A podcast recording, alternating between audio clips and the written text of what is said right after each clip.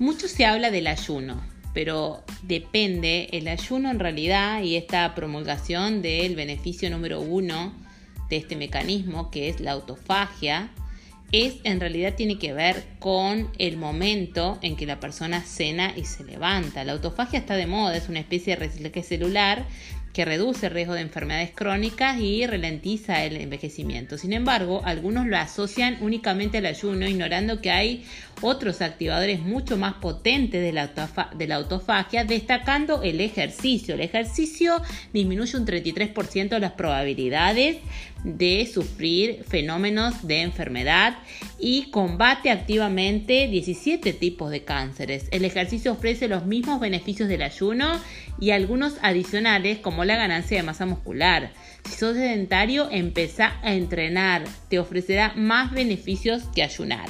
El ayuno entonces actúa la autofagia, pero un mecanismo más potente de activación de la autofagia es el entrenamiento. El entrenamiento aumenta la oxidación de grasa, reduce la inflamación, aumenta la hormona de crecimiento, aumenta la sensibilidad a la insulina, produce un aumento del número de mitocondrias, la densidad y la función, la fusión de las mitocondrias y activa la MPK.